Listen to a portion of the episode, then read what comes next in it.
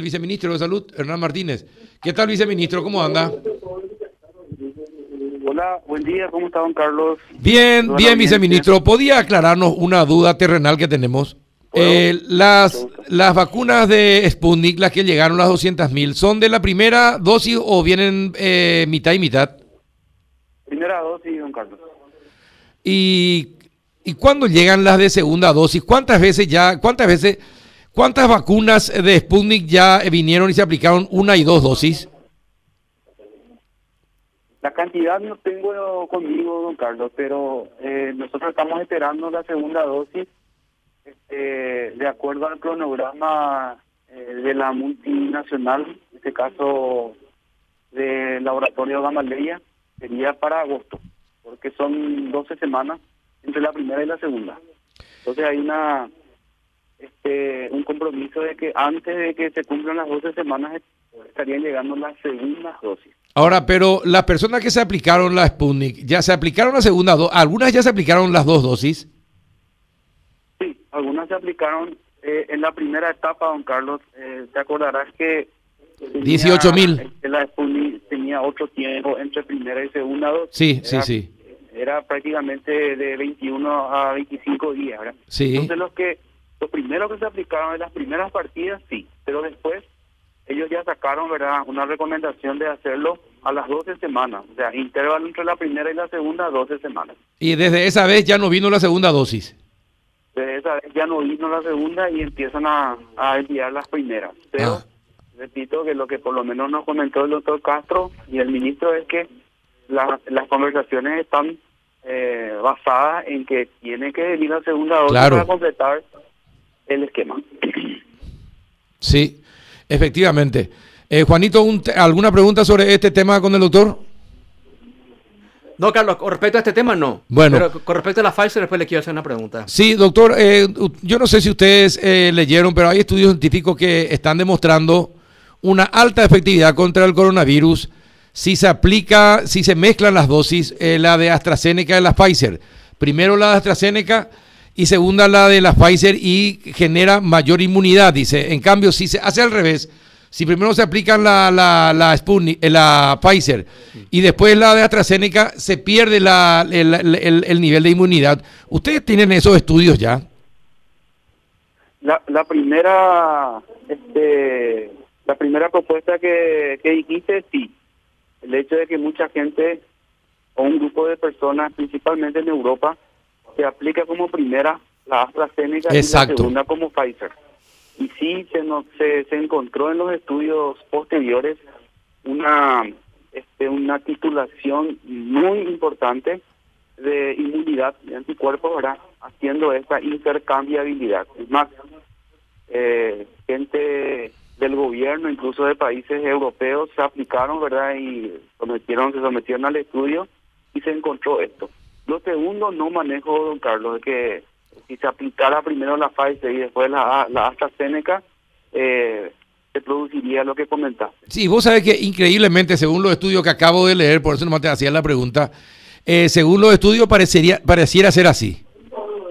Es posible, don Carlos, es posible. Mira, yo siempre digo que nosotros muchas cosas todavía vamos a aprender con esta enfermedad, que es una enfermedad eh, relativamente nueva.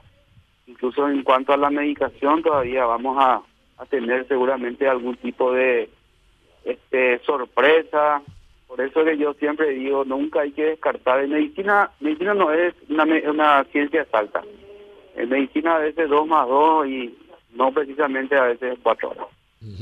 Sí, definitivamente. Juanito, Eh, doctor, cuando lleguen las Pfizer, que, llegarían en, en volúmenes muy importantes, quizás volúmenes que, no conocíamos hasta ahora, así de, de- de una llegada, ¿se planea hacer alguna modificación en el sistema vacunatorio? Por ejemplo, por ejemplo, la creación de algún, de algún feriado, algún asueto para tratar de, aprovechar al máximo y en el menor tiempo posible y llegar a una buena cantidad de gente inmunizada. Sí, Juanito, es una es uno uno de los temas de análisis durante toda esta semana. El hecho de este, hacer días exclusivos. ¿verdad? Yo creo que esto es una causa nacional. Entonces deberíamos, eh, lo responsablemente también, porque, a ver, ya, este, no quiero ser agua fiesta, pero lo que tampoco queremos es que se, se armen dos días de asueto y la gente opte por ir al interior, ¿verdad? Y no se quede. O sea, acá tenemos que tener en cuenta de que esta es una magnífica oportunidad de inmunizar a una buena partida de ciudadanos, ¿verdad? Ir ya pensando, mirando ya la luz al final del túnel. Sí está en estudio y en análisis, Juanito. Ahora, doctor, pero el que no se, el que el que prefiere irse, que se joda, doctor, no podemos estar eh, eh, eh, esperando que todo el mundo entienda de que es necesario vacunarse, porque si no, no va a poder, no, no es mala idea dos días de suelto exclusivamente para vacunación. Pero si vamos a pensar en todas las alternativas, probablemente nunca nos decidamos por nada, doctor. No, por eso yo simplemente abro también el, esta posibilidad, ¿verdad? esperemos que eso no ocurra y se está madurando esa idea, don Carlos, ¿verdad? De tener dos días exclusivos, ¿verdad? donde la gente no tenga excusas inconveniente del trabajo. Exacto. Incluso, incluso el, el independiente, ¿verdad? Eh, nosotros estamos buscando la manera de agilizar y que no pase mucho tiempo desde que acuda al vacunatorio hasta que eh, termine inmunizándose. Pero esto es una, como dije, una causa nacional. Hoy en día la vacuna es un privilegio y los que tienen la posibilidad tienen que vacunarse, ¿verdad? Porque es la posibilidad también de que no ingrese hoy en el sistema de salud que está bastante estresado. Sí, es cierto. Eh, bueno, el, después de estas 200.000, mil, eh, ¿viene la moderna, doctor, el fin de semana? Sí, don Carlos, esa es la información que tenemos hasta ahora y se va a confirmar seguramente a través del Ministerio de Salud eh, cuando ya eh, exista el plan de vuelo, pero por lo menos no hubo ninguna información, digamos, que, que haya alterado este cronograma. Bajó el nivel de, de, personas en terapia intensiva, doctor. ¿Está un poco más descongestionado el sector de terapia intensiva en Paraguay? Fíjate, Carlos, que llegamos con 740 personas en terapia intensiva, ¿verdad? Y hoy estamos brillando los 500 y monedas, ¿verdad? De que bajó, bajó, ¿verdad? Bajó. Lo que sigue preocupando es la cantidad de fallecidos, ¿verdad? También yo les puedo decir de que hay una disminución en cuanto a los pedidos de cama eh, nosotros eh, somos los receptores de los pedidos de la gente. Yo llegué a tener en un solo día 40 llamadas de pedido, ¿verdad? Y hoy estamos orillando los 15, las 15 llamadas, ¿verdad? Y por suerte tenemos una mayor rotación de camas. Eso significa que encontramos mayor cantidad de camas disponibles en nuestros hospitales de referencia. Lo que hace que nosotros podamos evacuar a estos pacientes que necesitan incluso la posibilidad de ir también ya trayendo pacientes del sector privado, que también están muy estresados. Sí, Juanito, ¿alguna otra consulta? No, Carlos. Eh, ¿Gianluca? No, no, no, no, Carlos. No. ¿Seguro? No, completito. Dígame, en, el sector de deportes, doctor, ¿cómo eh, hay pocos casos de, de, contagios eh, acá en nuestro país en los torneos de la APF? Solamente aquellos que, que que se publicitaron en hace unos meses atrás, se acordarán algunos clubes que reportaron, por ejemplo, este, qué sé yo, una partida de 10, 20, ahora haciendo la correlación con otros grupos, siempre fue el, digamos, el grupo de personas que menos se contagiaron, o sea, se supone que son profesionales, se supone que cumplen las reglas, porque creo que cada club impone una regla de comportamiento a su futbolista, ¿verdad? Entonces, no, no nosotros por lo menos no hemos tenido un brote importante dentro de, de la franja de deportes. Qué bueno. Eh, sí que las burbujas eh, y las recomendaciones funcionaron. Funcionan y funcionan bien. Eh, esto es lo que se demostró. Eh, siempre digo, fíjense cuando nosotros empezamos esto y estábamos en la en la fase cero, el nivel de contagio es bajísimo. Ahora, con eso no digo que hay que volver. Son etapas ya superadas, hay que ir viendo otras alternativas y la alternativa es si vamos a juntarnos que sea en lo posible en un ambiente aireado, si es posible al aire libre, por más que haga mucho frío, ¿verdad? Y por sobre todas las cosas no despojarse del tapaboca, eso es lo más importante. eh, junio fue el mes de mayor cantidad de muertos por COVID. Junio fue, sí señor. Seguido por mayo y abril, en ese orden mucho nos golpeó don Carlos porque este, acuérdense de que nosotros también tenemos familiares que partieron tenemos también compañeros de prácticamente de toda la carrera que partieron y eso duele, golpea muchísimo. Sí, es cierto. Y, en cuanto a otros a otras dolencias, eh, el tema de las personas con cáncer, VIH, ¿cómo está? ¿Siguen siendo controlados? ¿Se le dan sus medicamentos? ¿Se hace sus radioterapias y compañía, doctor? Carlos, por más de que, este, como dice el ministro, estuvimos muy entretenidos con el COVID, en el buen sentido de la palabra, ¿verdad? Se siguen haciendo, ¿verdad? Es cierto que algunos programas nosotros eh, vimos que este, no, no, no es que se descuidó, sino simplemente como hoy en hasta hoy, hace dos años, el tema principal era el COVID, vimos que tenemos algún tipo de retraso, por ejemplo, eh, en la vacunación de nuestro programa, nuestro programa habitual, ¿verdad? Eh, que ahora se está tratando de retomar con otra vez con mucha fuerza. Los pacientes con eh, neoplasia este, siguen con su tratamiento en el INCAM. Es cierto que también tuvimos algunos inconvenientes con medicamentos por cuestiones licitatorias pero jamás nos no, hemos olvidado de ellos, ¿verdad? Y seguimos nosotros con, nuestros con nuestros pacientes polivalentes, seguimos con los accidentes vasculares. Esta es la época donde mayor cantidad de accidentes vasculares vamos a tener.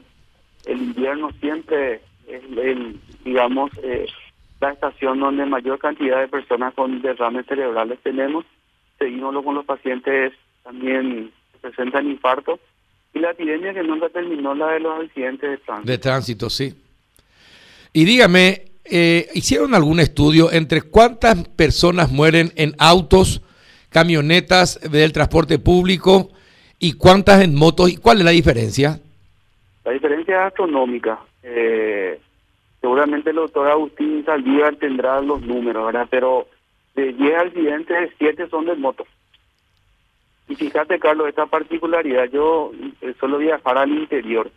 Hay una zona en la ruta, en la, en la ruta, este, la ruta 1, Hay una zona entre Yaguarón y, Yaguarón e Itá, donde las carreras de motos son impresionantes, don Carlos. ¿En serio? A veces visto chicos jóvenes, chicos que nos pasan, chicos que nos pasan los 16 y 17 años en moto, en pareja haciendo estas carreras y haciendo esas piruetas, maniobras entre, entre, autos, entre camiones, en mi remolque. Y digo yo, ¿qué es lo que le pasa a la gente? ¿Qué es lo que pretenden con esto?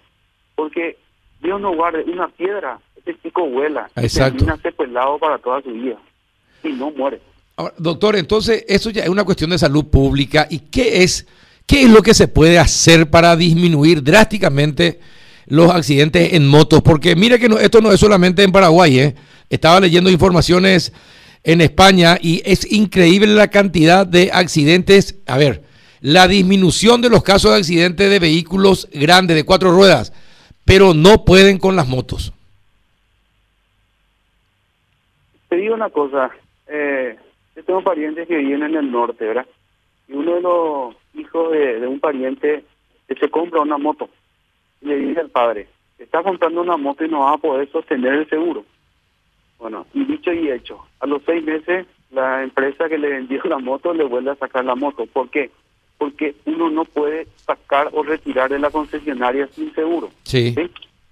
Entonces, es una forma también de, digamos, ah, y, y, si no tiene un curso de manejo con un registro ¿verdad? que le habilita a manejar un vehículo, no se le entrega la moto, ¿verdad? Ese es por un lado. Por otro lado, los controles, don Carlos. Acá, lastimosamente, quizás no tengamos eh, la cantidad suficiente de agentes de tránsito, ¿verdad? Yo, yo veo a veces, y me duele a veces ver, y este en una moto, chicos, sí. ¿verdad? Chiquitos, bebés, ¿verdad? Sí. Que van pasando tranquilamente. Sí, cruzando luz roja. Y, que nadie, Así mismo. Nadie en absoluto dice, esto es un peligro mortal, es un bebé ese bebé llega a caer sin que la moto se mueva y se muere. Imagínense el movimiento, ¿verdad? Sí, y si la gente no tenemos dinero para ir en un transporte público, entonces, ¿qué vale más? ¿La vida o ir a un transporte público por lo menos donde va a haber mayor defensa? Es increíble, pero yo creo que pasa por el control estricto y sobre todas las cosas de las penalizaciones. Coincidimos totalmente. Bien, doctor, como siempre, un placer charlar contigo. Gracias por atendernos. Gracias a ustedes, hasta luego. Hasta luego, el doctor Hernán Martínez, viceministro de Salud.